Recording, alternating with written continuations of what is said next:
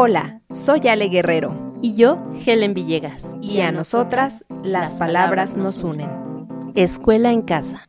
Desescolarización. Escuela virtual.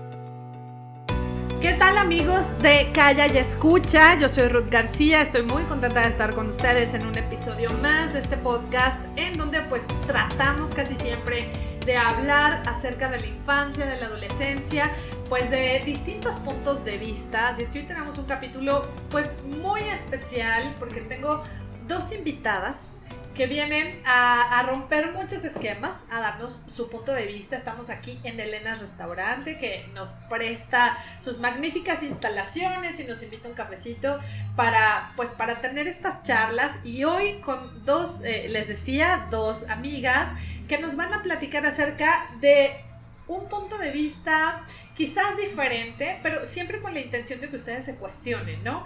¿Qué, ¿Qué, es lo que está pasando? ¿Qué es lo correcto? ¿Qué puedo hacer? ¿Cómo ha afectado todo este tema de la pandemia a las infancias, a nuestros adolescentes, a nuestros niños? Y para mí es un gusto tenerlas aquí, Helen, Alan, bienvenida. Hola, pues yo soy Helen Villegas, soy activista en el fomento de la lectura, soy acompañante de familias desde la gestación hasta la crianza. Qué bonito, me encanta, me encanta Helen, todo lo que haces. A mí me ayudaste muchísimo, muchísimos años con mi criatura, así es que me da muchísimo gusto recibirte en este podcast. Gracias, estoy feliz de estar aquí. Eh, yo soy Ale Guerrero, eh, soy tallerista de escritura creativa para niñas y niños principalmente y pues también una mamá un poco nueva, pero muy inquieta, con muchas ganas siempre de, de conocer y pues preguntándome mil cosas todo el tiempo así somos las mamás, ¿no? O sea, nos da como por...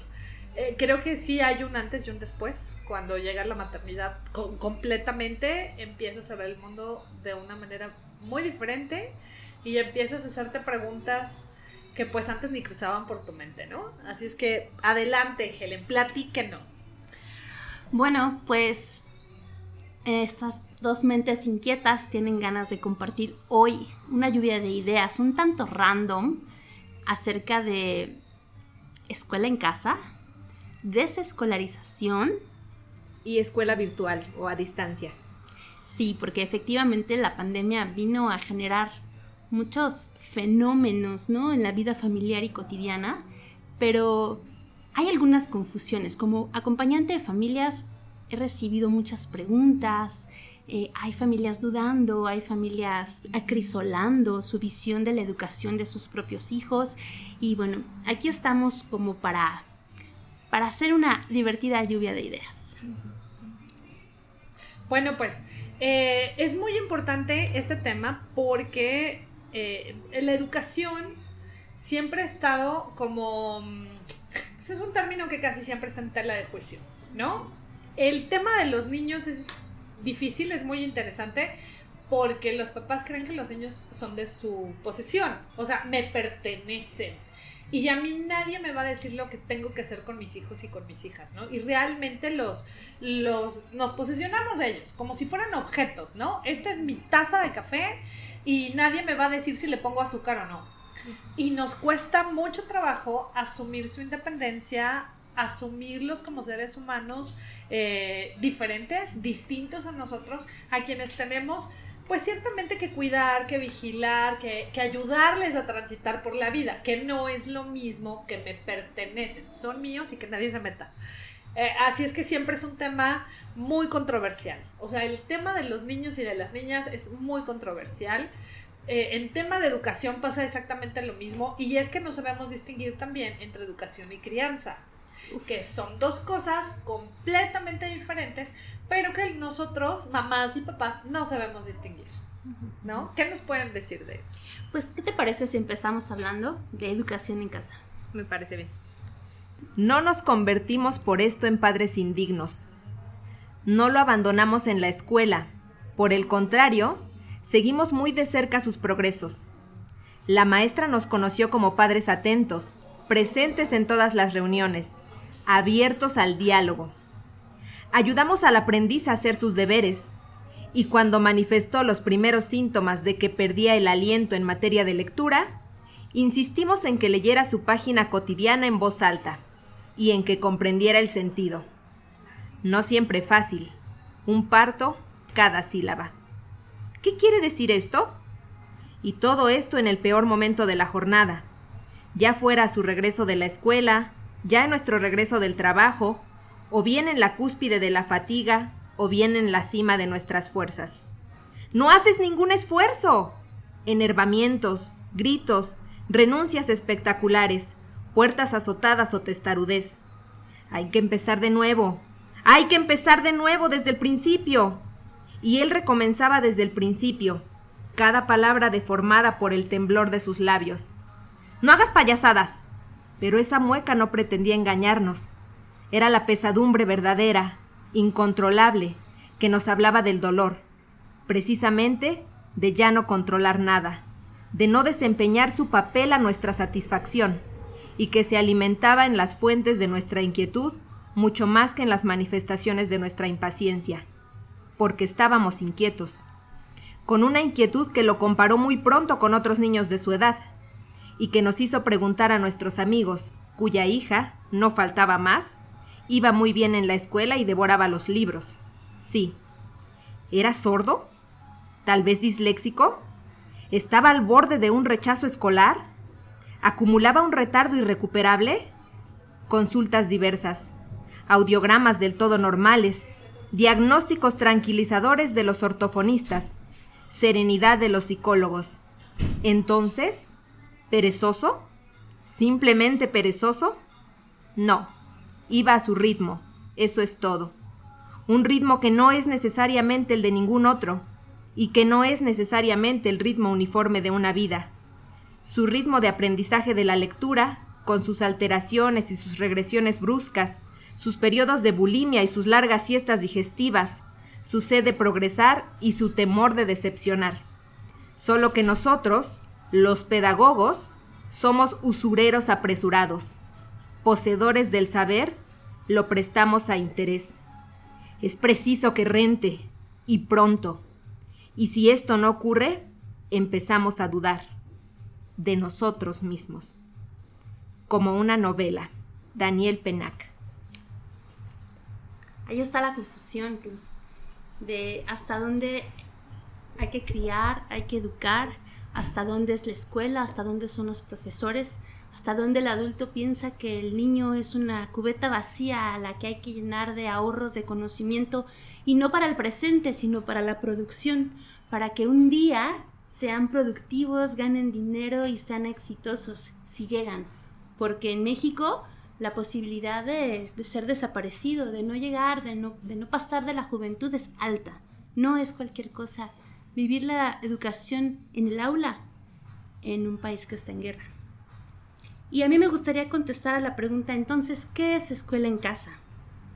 Escuela en casa es en vez de enviar, enviar a los niños a una escuela, que los padres hacen su propio plan de estudios o lo compran, ¿no? O sea, porque hay un montón de empresas ya vendiendo planes de estudio para que los padres eh, enseñen. Es, es, literalmente como lo dice el nombre, llevar la escuela a la casa, ¿no?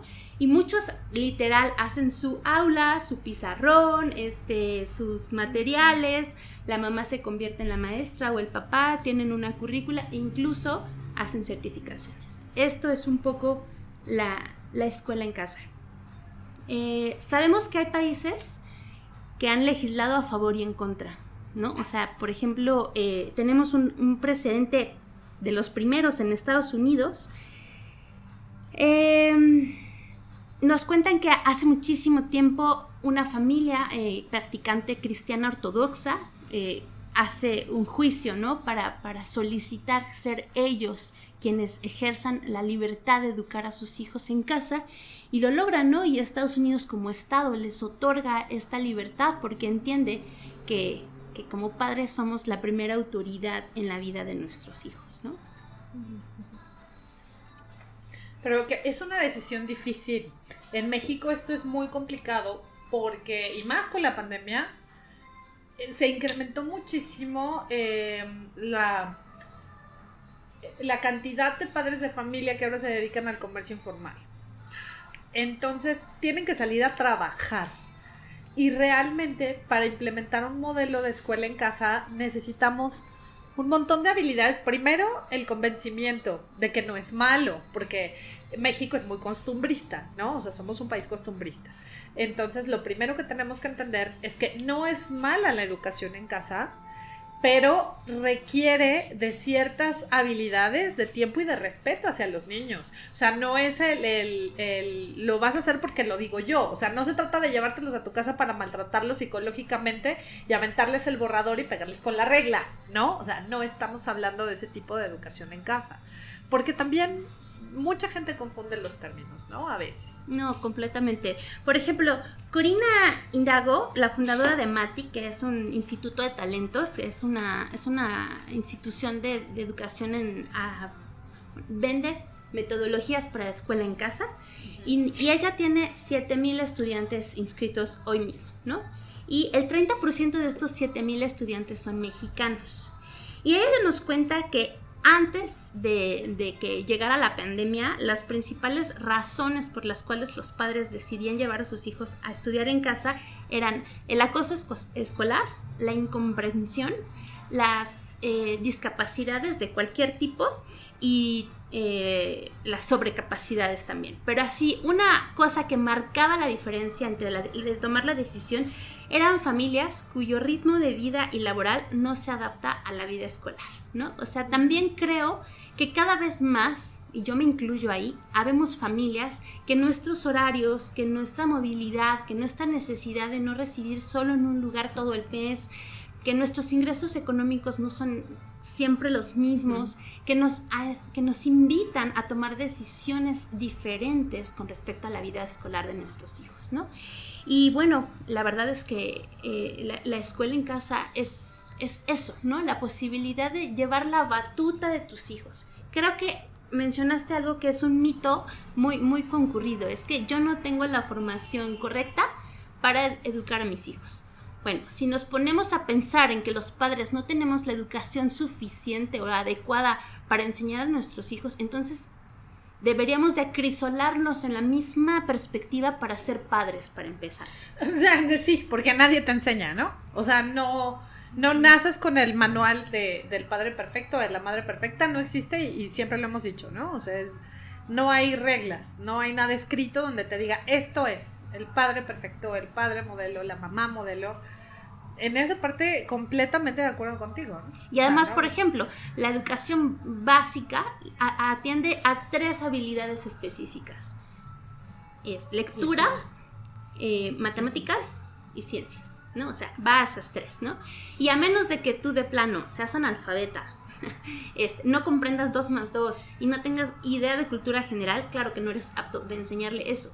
Pero bueno, o sea, incluso los más aptos, voy a poner comillas, comillas, más aptos, o sea, los profesores no dan el ancho, o sea, las pruebas PISA nos dicen, ¿no? Como eh, con respecto a, a, otros países evaluados también, estamos por debajo del promedio aceptable, o sea, un porcentaje ínfimo de alumnos de media superior saben leer correctamente. Solo el 1% mostró eh, aptitudes destacadas de comprensión de lectura. 1%.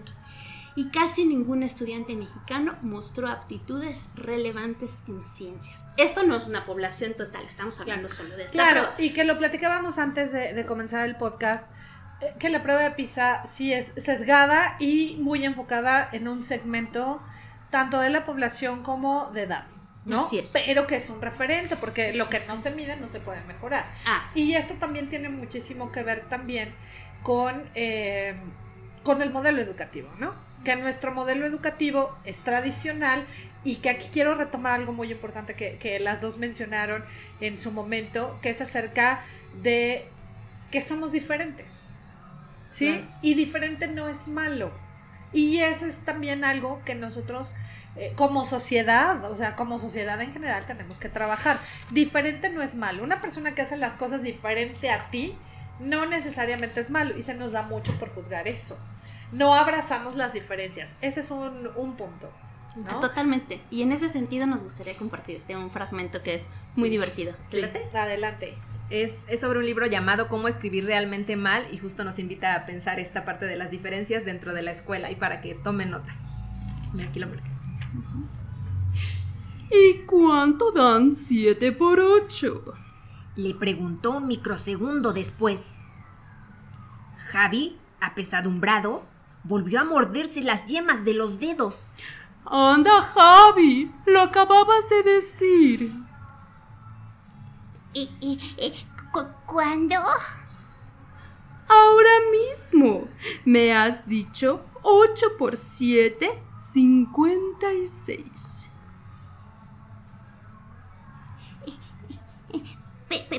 Pero es que no me ha preguntado cuánto es 7 por 8. Ay, Javi, cariño, es lo mismo. Javi disimuló bastante bien. Se llevó una mano a la frente poniendo esa cara suya de creo que ya lo entendí. Y la seño fingió que Javi había logrado engañarla, porque al fin y al cabo ese es su trabajo. Pero yo no tenía por qué hacerme el tonto. Se estaba enojando conmigo, se le notaba. Yo, por el contrario, ya estaba enojado con ella. ¿Por qué seguía actuando como si el cerebro de Javi fuera igual que el suyo que el mío? ¿Por qué no podía ver que su maquinaria funcionara de manera diferente a la nuestra?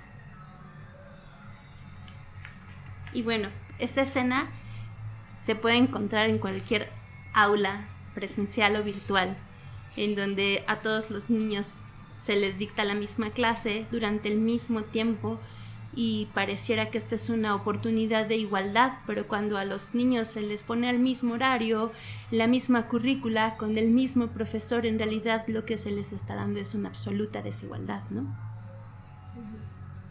La diferenciación escolar es algo muy importante. O sea, es... Em, creo que yo soy una maestra, ¿no? Ya más de 20 años siendo maestra. No hagan cuentas, no hagan cuentas. Pero más de, o sea, ya un poco más de 20 años dando clases, eh, aprendes justamente eso, porque incluso de un salón a un salón, cuando das la misma materia, los grupos no son iguales. Cada uno tiene su dinámica porque está compuesto de individuos diferentes. Y abrazar estas diferencias eh, es mucho más productivo que tratar de meterlos a todos en la misma canasta.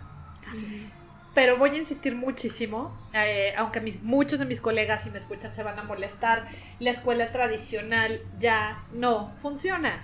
La escuela tradicional no abraza diferencias, no las distingue. Y, y de verdad, yo soy maestra hace 20 años y conozco maestros que son maestros hace 30 o 40 y me dicen, yo siempre he enseñado así y siempre ha funcionado.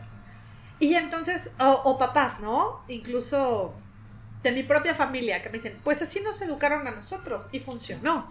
Digo, bueno, no estoy tan segura de que también funcionó, por un lado. Y por el otro, es que a nosotros nos educaron hace tres décadas, o cuatro, o cinco, a algunos de mis colegas, para un mundo que era completamente diferente a lo que estamos viviendo hoy. Y que ya hay muchísimos estudios y que hemos avanzado tanto. Y digo, ¿por qué nos seguimos aferrando a un modelo que claramente está fracasando, ¿no? Y que ahora con la pandemia yo les decía, bueno, a ver si el modelo educativo ya era malo, no lo dice Ruth García nada más por, porque, porque sí, ¿no? Eh, lo dicen todas las pruebas y evaluaciones que ustedes me digan. Y yo siendo maestra de educación superior, pues a mí me llegaban niños a la universidad sin saber de geografía nada de México. O sea, no, yo no les preguntaba las capitales de Estados Unidos o de Portugal, ¿no? Las de México. Y no se las sabía. Y, y yo no daba crédito. En fin, a lo que voy es a que el modelo ya era malo, ¿no? Y con la pandemia lo único que hicimos fue llevar ese modelo malo y trasladarlo a clases en línea. Yo decía, Dios mío, ¿qué estamos haciendo? como, ¿por qué estamos haciendo eso? ¿No? Y quiero hacer una aclaración aquí en este podcast. Yo soy pro, abran las escuelas, porque sí creo que hay millones de niños que no tienen una mejor opción. Para muchas cosas. O sea, para eh, salir de la violencia, para que vuelvan las campañas de vacunación, porque la escuela es una gran aliada de las campañas de vacunación. Por muchas cosas, eh, ojo, yo defiendo la apertura de escuelas, no tanto el modelo educativo, que son dos cosas completamente distintas, ¿no? Eh, entonces, pues sí, tenemos que, avanzar en eso y, ya mucho los adultos muchos, la sociedad, tenemos que irnos quitando estos prejuicios respecto a la, a la educación, tanto eh, a la educación en casa como, como distintos modelos que ya existen, ¿no? El modelo Montessori, Waldorf, Reggio Emilia, o sea, en fin.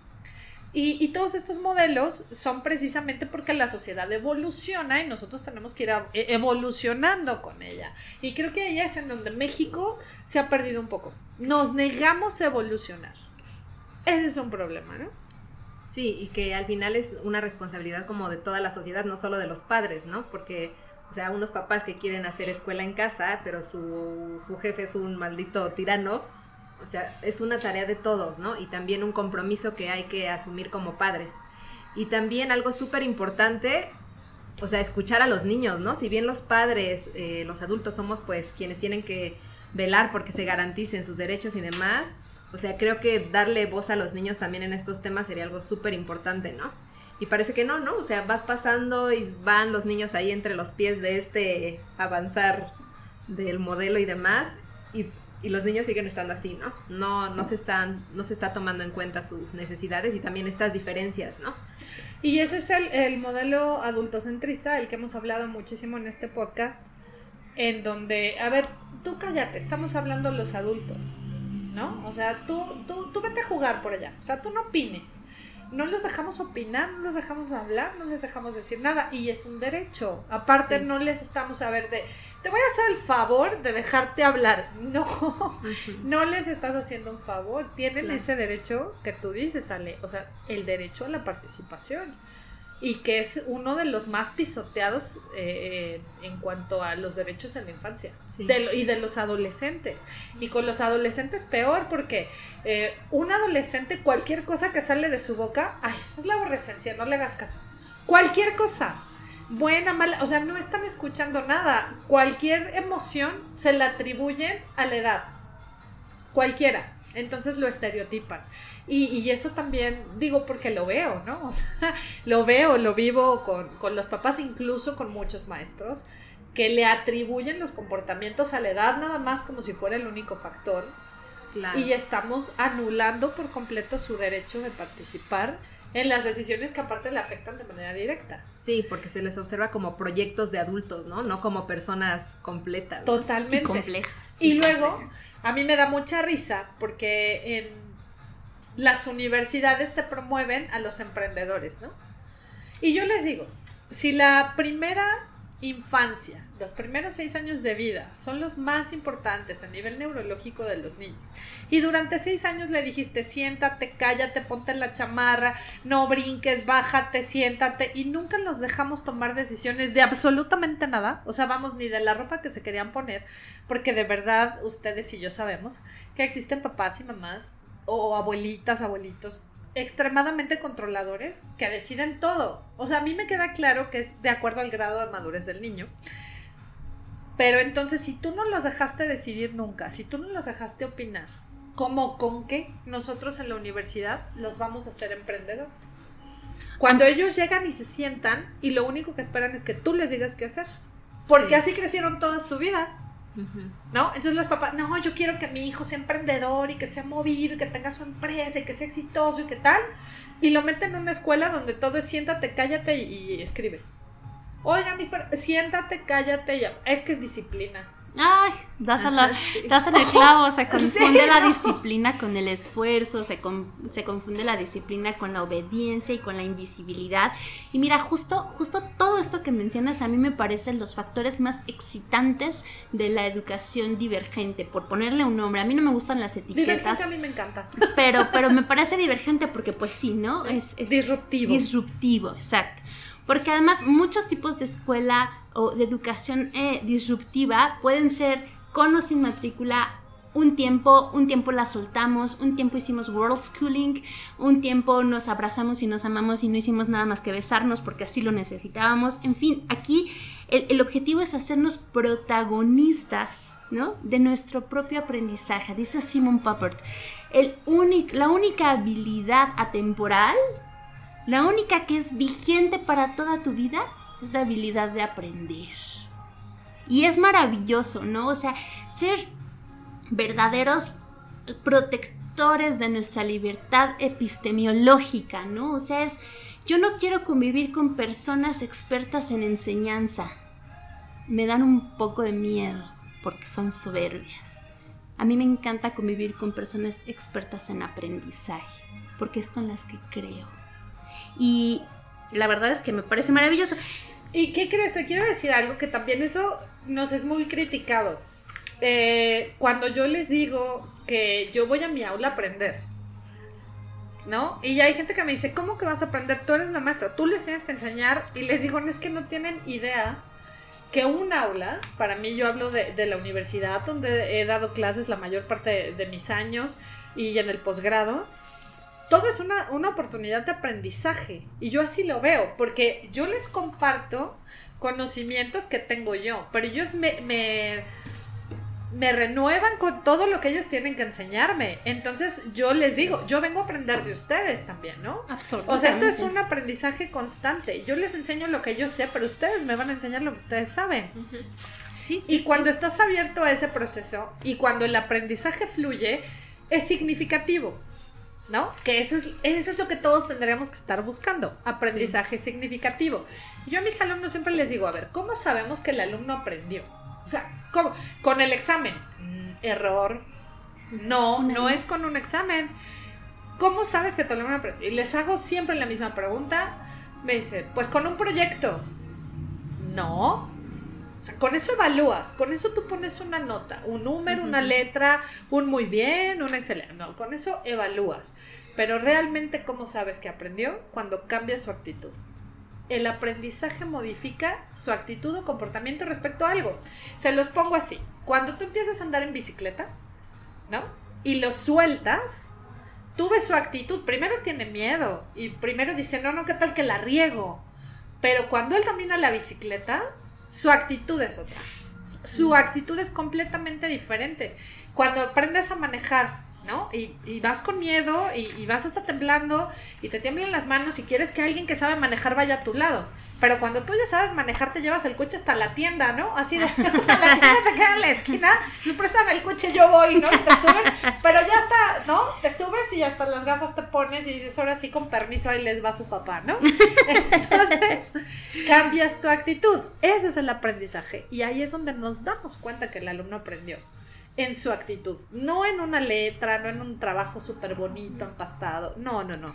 Nos damos cuenta cuando cambia su actitud y eso es un aprendizaje significativo, que no es aprender por aprender. Claro, y en la historia, por ejemplo, de la educación a distancia es muy interesante porque, por ejemplo, uno de los primeros programas históricamente o sea, en el siglo XIX que se hicieron de formación eh, a correspondencia, o sea, imagínate qué emocionante aprender en correspondencia. Por cartas. Por cartas, ¿no? era porque eh, había una zona en donde, en donde los mineros eh, tenían muchísimos problemas de seguridad. Entonces, uno de los primeros programas registrados de enseñanza en correspondencia era para seguridad en los mineros, ¿no? Y dio resultados, que es lo que dices, ¿no? O sea, la radio, radio, uh, Radio Farm, ¿no? Que se hizo en Estados Unidos, que era educación radiada, pues era para conocimientos eh, para los granjeros, para, para, hacer las cosas mejor, para aprovechar mucho mejor lo que tenían, lo que les faltaba, ¿no? Para administrar mejor la vida en la granja, ¿no? Y, y eso, es, eh, eso es maravilloso, ¿no? Que, que el, aprendizaje o el conocimiento no sea una colección en mi banco personal del conocimiento, ¿no? Es como yo veo los eslogans de las escuelas y para que tu hijo sea líder del futuro, para que sea un no sé qué, o sea, es como para que un día más adelante, ¿no? Pero pero por ejemplo leí acerca de la necesidad que vive la, reforma educativa española, que están buscando que se apegue a la agenda programática UNESCO 2030, ¿no? Que tiene que ver todo con el cuidado del medio ambiente, sí. a reducir las brechas, a igualdad, a equidad, bla, bla, bla. ¿no? Y que son 10 objetivos del desarrollo así sustentable. Es, son así 10. es. Y en esos 10, el primero es acabar con la pobreza. Por supuesto. La segunda es el hambre. Así y es. que son dos de las cosas más terribles que están viviendo nuestros niños en nuestro país. Pero que tienen, que si lo aterrizamos en Agenda 2030, bueno, no quiero ni hablar de eso porque me voy a poner a llorar, porque en México íbamos muy mal con los objetivos de desarrollo sustentable sí. antes del COVID. Después del COVID no quiero saber cómo nos va a ir, de verdad es que no, no hemos realmente trabajado para ello y con infancia muchísimo menos.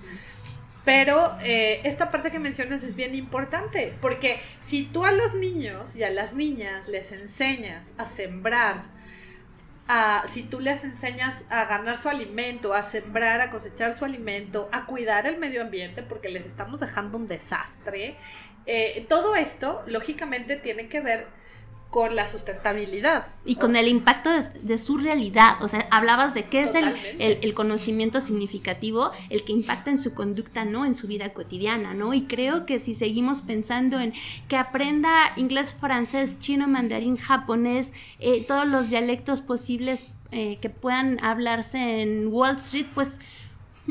¿Qué estamos haciendo? ¿Qué estamos haciendo? Porque estamos educando a líderes monstruosos, acaparadores, eh, que, generan mayor brecha, que alimentan a la pobreza, que alimentan al hambre, ¿no? Entonces, creo que a mí lo que más me apasiona de la, de la educación alternativa, de la desescolarización, de la educación en casa, es que los padres eh, escuchamos con el corazón abierto a los hijos y que nos abrimos de una manera mucho más sensible a la realidad. Y yo no digo que esto no se pueda hacer desde la academia, de verdad no lo digo. Digo que no todos tenemos un lugar en la academia, ¿no? Y no todos lo queremos. Y que es completamente válido también. Claro. Les voy a contar, yo sí les voy a contar de mi experiencia, porque cuando empezó la pandemia, eh, yo dije, mi hijo tiene cinco años, cuando empezó la pandemia, y yo sé que el cerebro de un niño, primera infancia, termina de desarrollarse hasta los seis. Entonces dije, yo no voy a conectar a mi hijo ocho horas. Yo no, yo, Ruth García, hablo por mí, no estoy criticando a nadie. Pero pues yo estudio una maestría en eso, pues lógicamente lo tengo que saber, ¿no? Entonces dije, perdón, no voy a, conectar a mi hijo, ¿no? Entonces, eh, nunca lo conecté, jamás lo conecté a una clase virtual. En, va a cumplir siete y nunca ha estado en una clase en línea por sus periodos de atención, por XY. Fue una decisión que hablamos su papá y yo y lo decidimos. Entonces, cuando la gente me preguntaba, ¿y qué hiciste con Luis? Pero el bicho raro soy yo. Y me imagino que a ustedes les ha pasado también, ¿no? Entonces me volteaban a ver así como, ¿y, y el papel? O sea, es decir, ¿cómo? Sí, el certificado del kinder. Y les dije, oh, es que a ustedes les importa el papel. A mí me importa que mi hijo aprenda. A mí no me importa el papel. Y la gente en México estaba tan preocupada por el certificado del kinder. Yo decía, Dios mío. Y yo les decía, ni se preocupen por el certificado del kinder. ¿eh? Yo no estoy preocupada por el certificado del kinder. Entonces yo volteaba y le decía a mi hijo, ¿estás preocupado por el certificado del kinder? ¿Eh? o sea, mi hijo, mamá, no entendí. Dijo, ni tienes la obligación de entenderlo a esta edad, vete a jugar. Un niño, sus primeros seis años de vida, necesita tres cosas en el mundo. Comer, jugar y amar.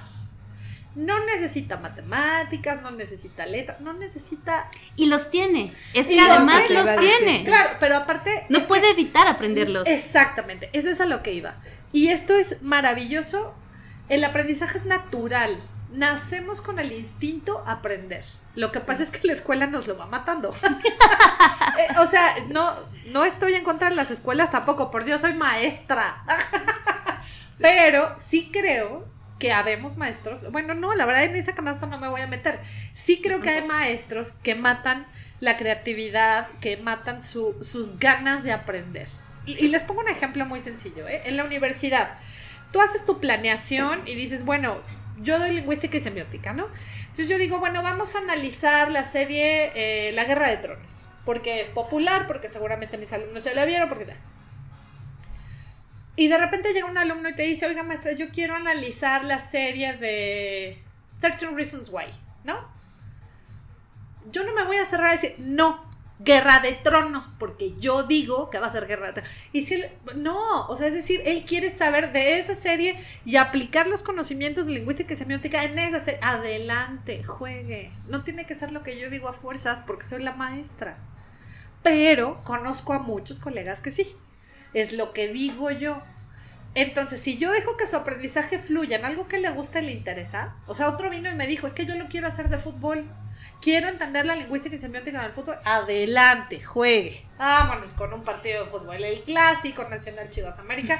es decir, pero es lo que a él le interesa. Entonces tú alimentas su aprendizaje. Porque si yo lo obligo a hacerlo de algo que a él no le interesa y no le gusta, ¡ugh, qué flojera. Sí. y lo más probable es que lo va a hacer mal.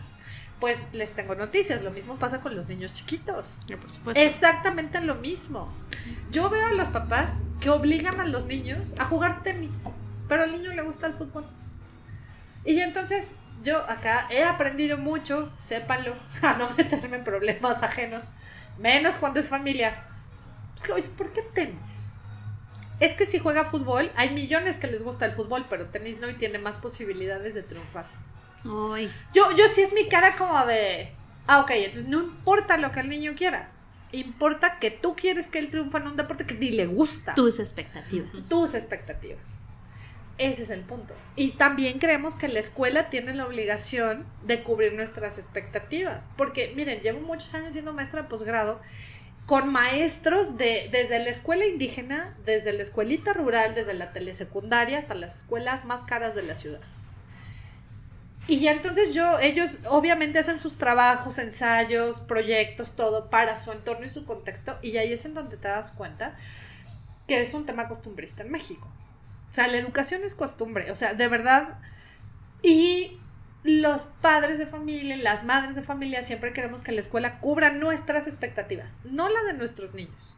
Que es algo muy importante que decía hace ratito. Pero ese es un éxito de la escuela, porque la escuela tiene esa currícula oculta. O sea, si de verdad la- la- el sistema educativo mexicano tuviera como propósito hacer personas críticas, pensantes, entonces eh, se estaría metiendo un autogol, porque entonces los niños llegarían a la escuela preguntándose, ¿qué sentido tiene en mi vida estar esta mañana a las 8 de la mañana aquí? 22 en la película de Soul.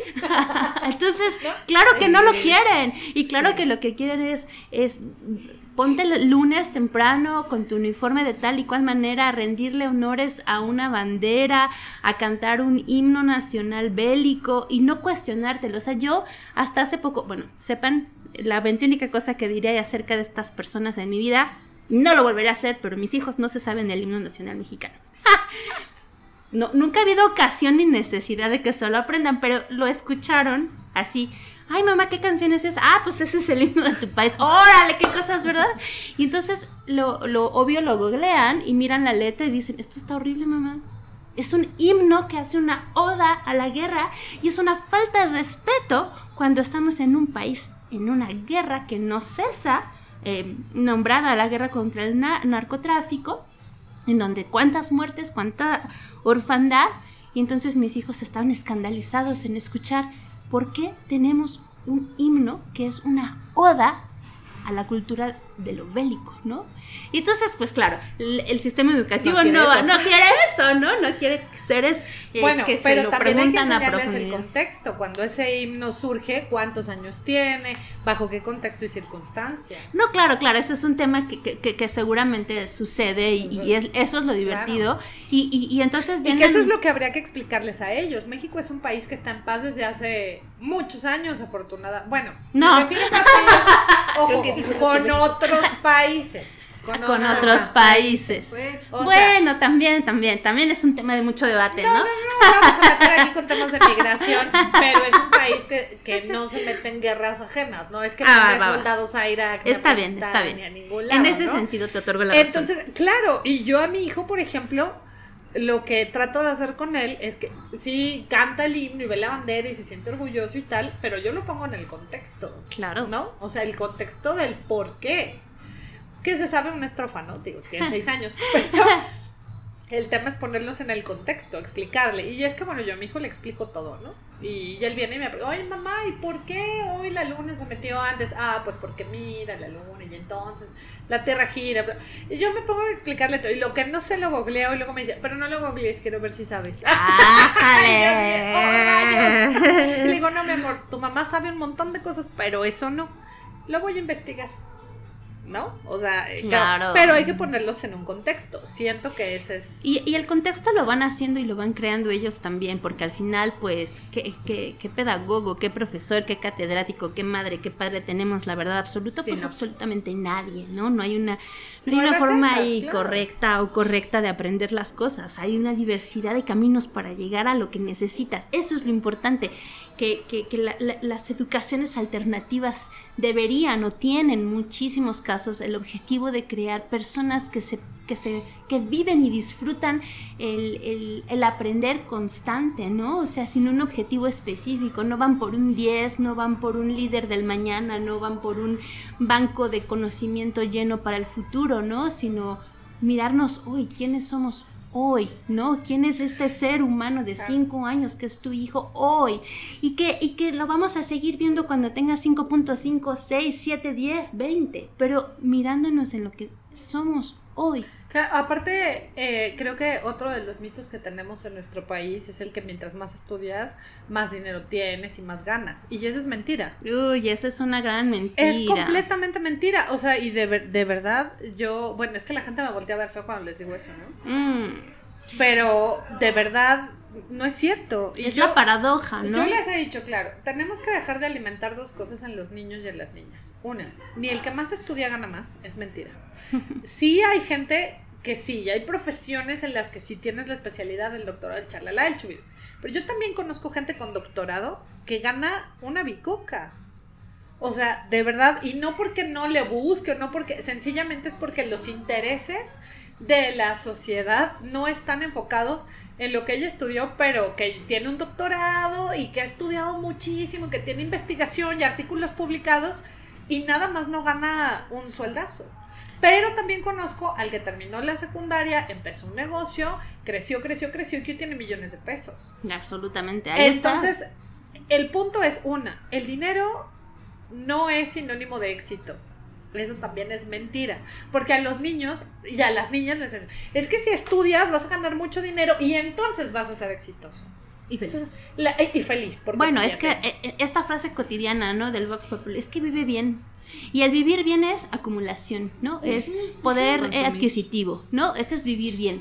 No, no, no, no se cuestiona en el vivir bien, en, en tus padres se violentan, te violentan, sus- tus padres te hacen sentir amados, se aman entre sí, vives en un entorno armónico, ¿no? Eso, eso no tiene nada que ver con el vivir bien, ¿no? Y entonces creo que... Claro, lo resumimos todo lo material, al dinero y a los títulos y a los grados universitarios. Me encanta porque hace 30 años era cuando terminas la universidad te casas.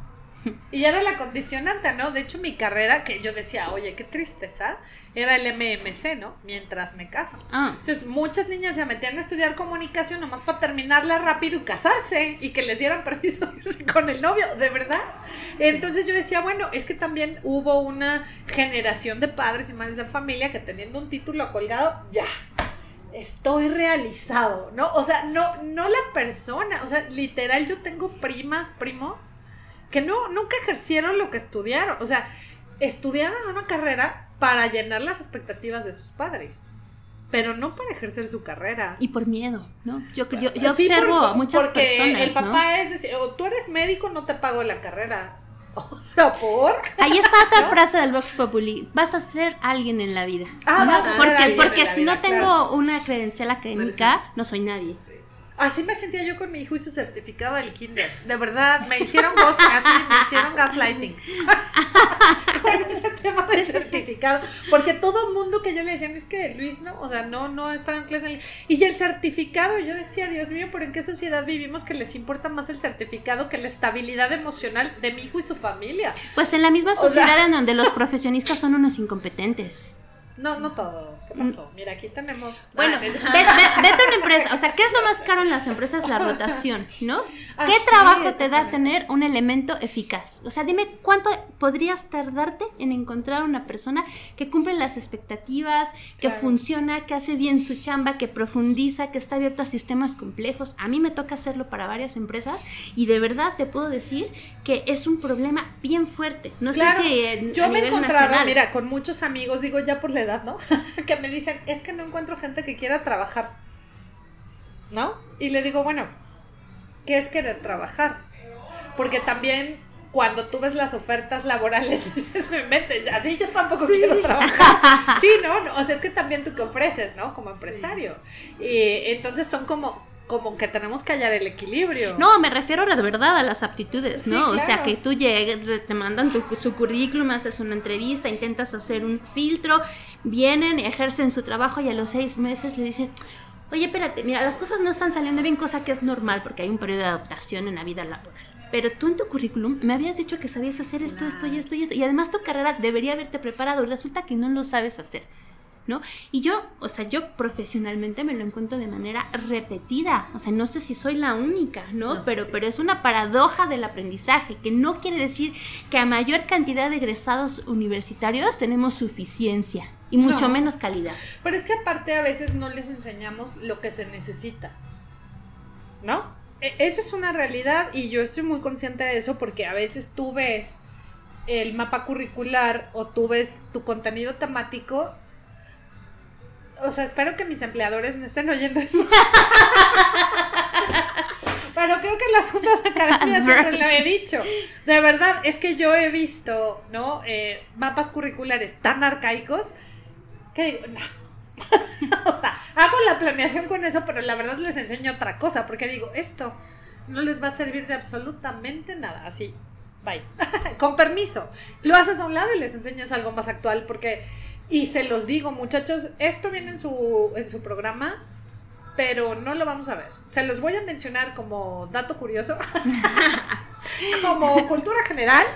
Les voy a decir de qué se trata, bye. Y lo vamos a desechar. Y les voy a enseñar esto, esto, esto y esto, ¿no? Y la realidad muestra, ¿no? Que también hay muchísimas empresas hiper grandes abiertas a, a personas con talentos verdaderos, Sí. comprobables, que te dicen, si quieres traerme tu título para, para lo que quieras, adelante, pero lo que me importa es lo que sabes hacer, ¿no? Y eso es maravilloso, Sí. porque además, para los que no somos anhelantes ni reformadores del sistema educativo, sabemos que ahí hay un lugar para las personas que nos tomamos en serio la vida del aprendizaje y del ejercicio del conocimiento, ¿no? Aunque no tengas un papel. Claro. Aunque te valga que Porque también hay mucha gente que sabe hacer muchísimas cosas que no tiene un papelito que dice que lo sabes hacer. ¿No? Entonces, Y está buenísimo. Pe- claro, totalmente. Eh, Pero aquí yo veo otra cosa con respecto a los niños y a las niñas. Eh, yo creo que todos los padres y madres de familia tenemos la capacidad de ver para qué son buenos. Uh, Y que no van a ser buenos para todo. Y que eso también es algo que mientras más pronto lo reconoces como mamá y como papá, pues yo creo que vives mejor. O sea, es decir, los papás que quieren que sus hijos se saquen 10 en todo. Entonces yo soy muy de, ¿por qué quieres que se saque 10 en todo, no? Pues porque es excelencia. No. ¿No? O sea, pero digo, ya son muchos años de experiencia y de estudiar y de leer y de juntarte con gente eh, disruptiva igual que uno. en fin, entonces les digo, es que, a ver, si ya se sacó 10 en español y le encanta redactar y redacta divino, ¿por qué a fuerza se tiene que sacar 10 en matemáticas? ¿Cuál es la suficiencia? Sumar, restar, multiplicar. Ya lo tiene. Déjalo en paz y mejor. ¿Por qué no impulsa su talento para la redacción? O para la escritura. O para, ¿sabes? Como para ciertas cosas. El niño es bueno para el fútbol. ¿Por qué a fuerzas lo quieres meter a clases de guitarra? No le gusta o tiene las manos torpes. No, ok, por- ah, no. Entonces, creo que tenemos que aprender a detectar los talentos de nuestros niños, niñas, a ver para qué son buenos y sobre eso decirle, vas, ¿no? Yo te apoyo en lo que te gusta hacer, ¿no? O sea, tienes que, no sé, estudiar y saber de ciencias, porque es necesario que sepas de ciencias, pero pues no te voy a pedir el 10 perfecto en ciencias porque ninguno de nosotros, y cuando les dices eso a los papás, así se infartan, ¿no? Eh, Es y más, asusta. son tus amigos, Es digamos, estudiamos juntas en la secundaria o estudiamos juntos en la prepa o así, y, y los ves tan estresados y tan así porque dicen, es que se tiene que sacar 10 y se sacó un 8, y tú así de, yo te conocí en la secundaria, reina. Ay, coach, cállate, te va a oír, mi reina. O sea, te sacaba 7 en todo. O sea, es como, ¿por qué hoy vienes y le exiges algo que ni siquiera tú pudiste dar? Pues es que te confronta, ¿no? Con tus propias inseguridades, ¿no? Tu propia No, sensación pero sí, de insuficiencia, verdad, ¿no? Muchos mamás y papás estamos muy cañones en ese tema. mm. O sea, creemos que ellos vienen a satisfacer nuestras expectativas y necesidades, ¿no? Y, y además, más allá de eso, bueno, a mí como mamá me pasa que lo que les gusta mucho no son, no es exactamente a lo que son hábiles, que eso todavía es más Claro, complejo y es un acto de confianza. Cuando te dicen, es que yo quiero ser bailarina y, y dices, madre mía, mi pobre hija tiene dos piernas izquierdas. No.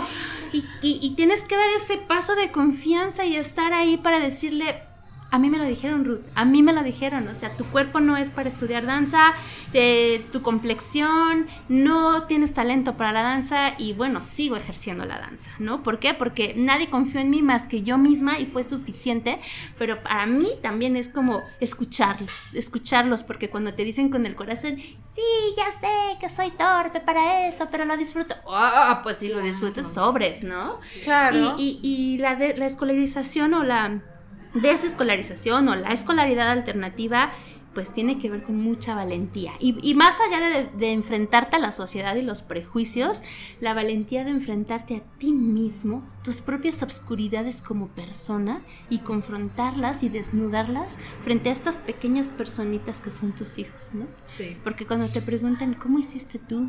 ¿Cómo llegaste hasta aquí? ¿Por qué me dices esto? ¿Por qué lloras cuando te digo aquello? Sí. Ese es el verdadero desafío. Totalmente de acuerdo. Hay una película que es la de Monsters Inc. No, Monsters University. Que Mike Wazowski quiere ser asustador. Ah, ¿no? Y él llega con su sueño de ser asustador. ¿Ustedes ya la vieron? Bueno, llega y quiere ser asustador. Y Sullivan tiene todas las cualidades, el tamaño, la genética, el todo. Nada más que es un relajo, ¿no? Pero pues él sí es un buen asustador porque tiene todos los elementos para hacerlo. Y Mike Wazowski, ¿no? Y era el más aplicado, estudiaba, se aprendían los gritos, los sustos, el tal, el tal. Y pues nunca llega a ser asustador. O sea, nunca llega a ser asustador, que era su más grande sueño, pero a final de cuentas llega a trabajar en la fábrica de los ¿no? O sea, es decir, sí. haciendo algo muy diferente, pero llega ese punto en el que lo acepta. Y, y sí, creo que esa es la parte más difícil, o sea, el saber que no tienen la habilidad para hacer lo que ellos quieren. Y decir, vas. Y, y exacto, ¿no? Y decir, pues, si a ti te gusta, yo te apoyo, ¿no? O sea, ahí voy a estar. Pero la verdad es que sí es, es una eh, es una situación compleja Así es. y difícil.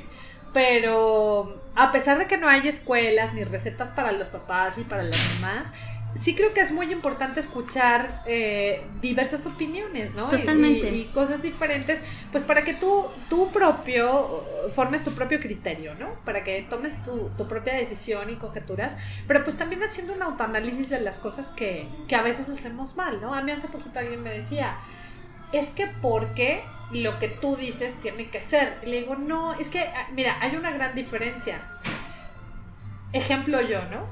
Yo decidí no conectar a mi hijo, pero pues tampoco iba por la vida diciéndole, no, no conecten a sus hijos, eh, los van a condenar o están haciendo mal. O sea, yo no iba por la vida tratando que nadie conectara a sus hijos. O sea, vamos, no hice una campaña para que no se conectaran, ni juzgué a las mamás por conectarlos, ni nada. Pero a mí sí me juzgaron por no conectarlo.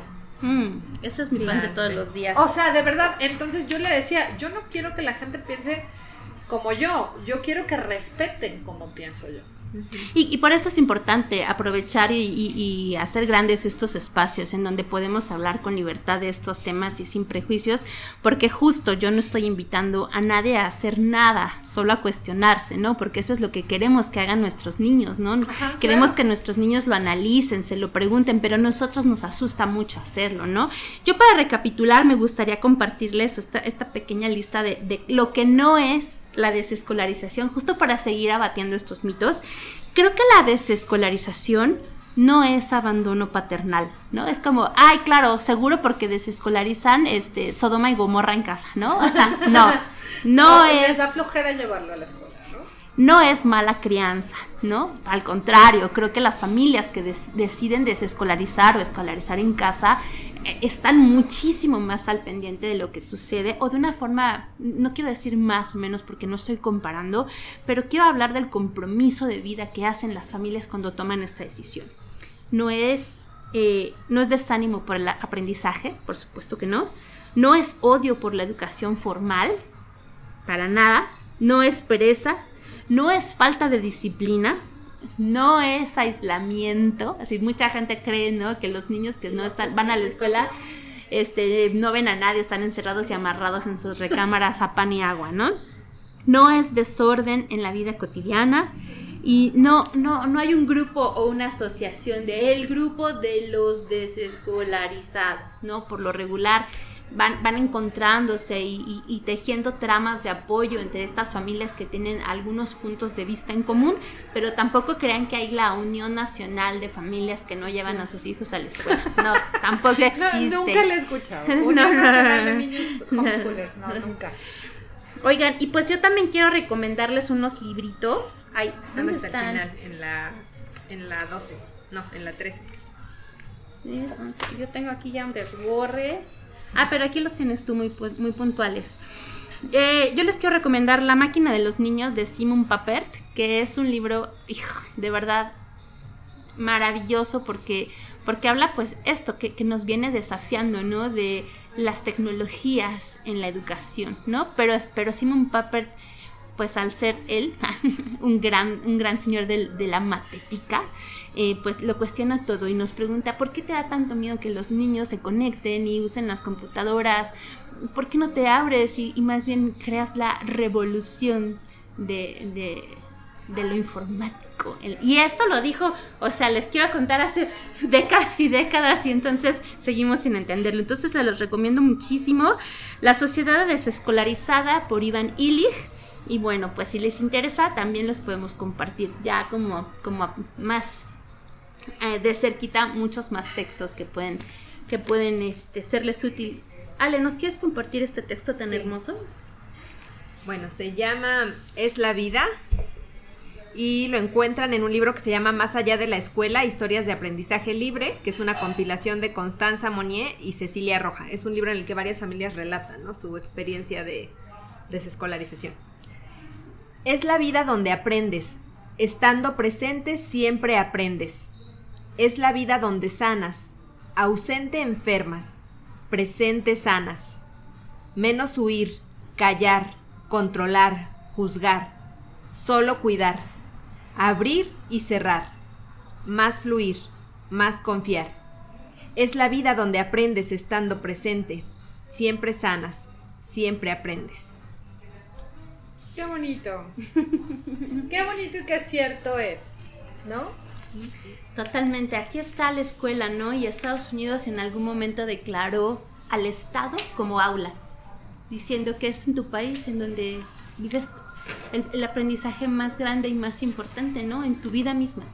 Ya no digas en qué escuela estás inscrito, sino aquí ejerciendo tu presente y, y viviéndolo, ¿no? Y creo que para mí eso como, amante del conocimiento, creo que es lo que me ha hecho ser lo apasionada que soy. Francesco Tonucci, que es un pedagogo italiano, si lo han escuchado. a mí me, me, gustó mucho todo lo que hizo durante la pandemia y todo lo que dijo, tratando de, pues, de sensibilizar en muchos países acerca pues de que estábamos cometiendo muchos errores al tratar de llevar la escuela tradicional a, a, los hogares y demás, porque él decía, la casa es un laboratorio, ¿no? El ambiente es un laboratorio, o sea, ahí tienes todo para aprender y es que todos los días podemos aprender algo. Lo más importante es estar dispuestos a aprender, ¿no? Es, y, y tú como papá o como mamá, darte cuenta cuando ellos están aprendiendo y tratar de reforzarlo. Y eso es algo, eh, pues muy bonito, porque tú te llevas a tu hijo al bosque y está viendo una rana y entonces, bueno, es que les digo que yo les le explico todo, ¿no? Ah, mire, esa es una rana y las ranas son así, son anfibios y los anfibios son, ¿no? Y ya, eh, le explico todo y me gusta porque pues al fin y al cabo maestra pero creo que todos los papás y las mamás, por ejemplo, la mamá que tiene al niño en el mercado porque tienen que ir a trabajar, pues le puede enseñar eh, por qué los tomates son verdes, ¿no? ¿Cuál es la mejor temporada para que los jitomates o la temporada de las guayabas o yo qué sé? El asunto es que todos podemos enseñar algo desde donde estamos y no dejar pasar esa gran oportunidad de enseñar, ¿no? O sea, de, enseñar y de aprender juntos incluso, ¿no? Y yo creo que incluso todavía más disruptivo a todos los papás que a veces sienten que no tienen la capacidad de enseñar, por lo que sea, a veces porque no creen en su propio conocimiento, en sus habilidades, en su paciencia.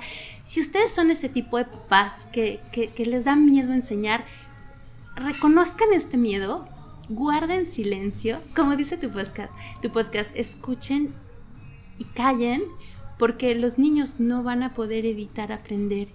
O sea, si ustedes simplemente les acompañan en amor, en afecto y en protección, su silencio será laboratorio perfecto para permitir que ellos ejerzan su libertad epistemológica.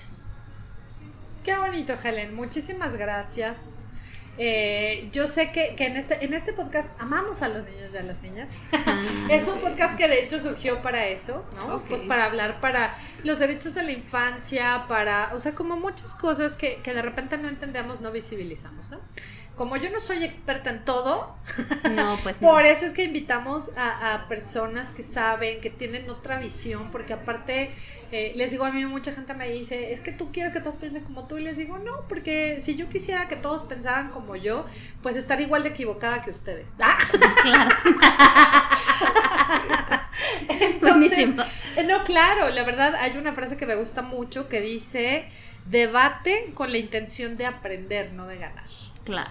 Y creo que, eh, híjole, esa frase retrata, retrata siempre lo, lo importante, como, o sea, puedes tener otra forma de pensar, pero cuando debates con alguien o cuando escuchas otro punto de vista, hazlo con la intención de no, no, no, no, o sea, no te cierres, ¿no? Sino que realmente puedas escuchar lo que la otra persona está diciendo y reflexionar. Que eso es como lo más importante. Igual alguien me comentó, es que el nombre de tu podcast es muy agresivo. ¿No? Es, estás dando una orden, cállate y escucha, ¿no? Y les digo, bueno, eh, puede ser retórico también, pero la intención es esa, ¿no? Desde guarda en silencio un momento, escucha y después, pues reflexiona lo que acabas de escuchar y puedes estar de acuerdo o no. Claro. Y ya es completamente válido que, que también en este podcast siempre los vamos a invitar a abrazar la diversidad de las personas, porque somos diferentes. Y mientras más pronto lo entendemos, creo yo, más felices somos, ¿no? Es de cada uno de nosotros tiene formas, estilos de crianza, eh, formas de, de hacer o de, de educar, de criar, y son válidas siempre y cuando haya respeto y siempre y cuando eh, validemos siempre las emociones de los niños, ¿no? Que creo que, que esa es la clave. Así Sí, es que, pues bueno, Ale, Helen, muchísimas gracias por habernos acompañado en este episodio del podcast. Les agradezco muchísimo haber estado aquí. Y quiero que me digan, o que más bien que le digan a la gente que nos escucha, en dónde las puede encontrar si quisiera contactarles. Este, bueno, tenemos ahí una fanpage en Facebook que se llama Letrívoros. Se ofrecen pues talleres y miles de cosas en torno a las letras, a las palabras, por eso esta cortinilla que les compartíamos al inicio, entonces ahí pueden encontrar. Sí, claro que sí, pues justo ahí en las, en las redes sociales de Letrívoros es que nos pueden encontrar y además van a poder encontrar un montón de referencias eh, periodísticas, literarias para, para complementar su vida como padres y también pues por ahí si hacen falta ideas para compartir con los más pequeñitos, pues adelante también, ¿no? Qué bueno. Bueno, pues gente bonita de México del mundo que nos escucha, yo siempre los mando a leer y luego hay gente que se enoja conmigo porque me dice, es que tú siempre nos estás mandando a leer como si fuéramos, no voy a decir qué palabra dijo, pero no es por eso, es que sencillamente a veces creo yo que leer, primero soy maestra, entonces siempre los voy a mandar a leer. ¿No? Para empezar. Y, y segundo, es como, eh, creo yo que leer nos abre el mundo, nos abre la mente para entender también pues como muchísimas cosas. Así es que pues vayan a Letrívoros y si ahí encuentran material que les va a ayudar a, pues a conocer otras formas de pensamiento o a replantearnos, ¿no? Todos a veces, ¿estaré haciendo bien? ¿Estaré haciendo lo correcto? ¿Por qué pienso como pienso? ¿No? Porque sí, aquí somos también muy filosóficos de repente. Así es que bueno, pues los invitamos muchísimo a que consulten esta página. Helen, Ale, muchísimas gracias, Oswifera, en la producción de este podcast. Y como siempre, yo los espero en mi Twitter o en mi Instagram, arroba ruth-garcía-bajo, en donde estaré encantada de escucharlos. También ya ando por ahí en el TikTok, ¿no? Soy señora TikTok. No me juzguen. A veces tengo que bailar para que me escuchen. Así es que en el TikTok sí estoy como calla y escucha, ahí los espero. Suscríbanse, escúchenlo hasta el final, vuélvanlo a escuchar, recomiéndonos con sus amigos. Y me da, como siempre, muchísimo gusto haber estado con ustedes en Calla y Escucha. Proclamo, listo.